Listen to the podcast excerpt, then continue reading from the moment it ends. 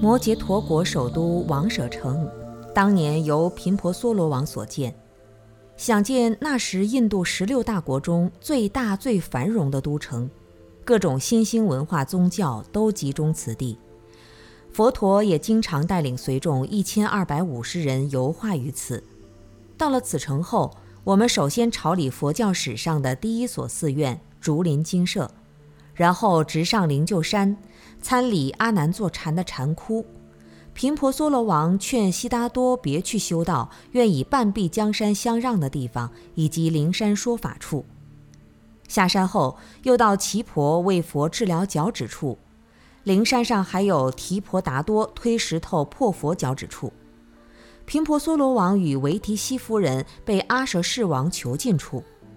午饭后，我们又到了七叶窟初次结集三藏教典处。下山后，顺路参观了阿舍世王塔，晚上住宾馆，有佛殿，我们集体上了个晚课。这一切都是那么记忆犹新，令人感到无比的神圣祥和。竹林精舍的竹叶覆盖着热带的土地，进入园中顿觉清凉，是迦兰陀所捐赠，故又名为迦兰陀园。佛陀大概有十多个雨季于此度过。园中有一池水，养着许多可能是放生的草鱼，个头都不小，数量也很多，看上去很是自由潇洒。池边的菩提树下坐着几位韩国人，他们坐着诵经，声音非常轻柔和谐。树边的猴子不时向人们做着各种古怪的动作，我被吓了一跳。池的另一边供奉着一尊释迦佛像。就地三拜，亲切得很。到七叶窟的山顶上，可以看到整个王舍城，也能遥望灵鹫山。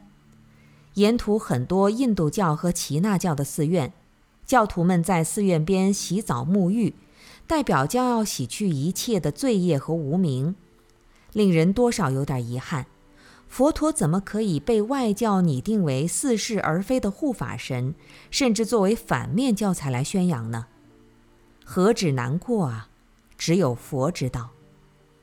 昔日繁华终归落尽，千古绝唱，比来寻常。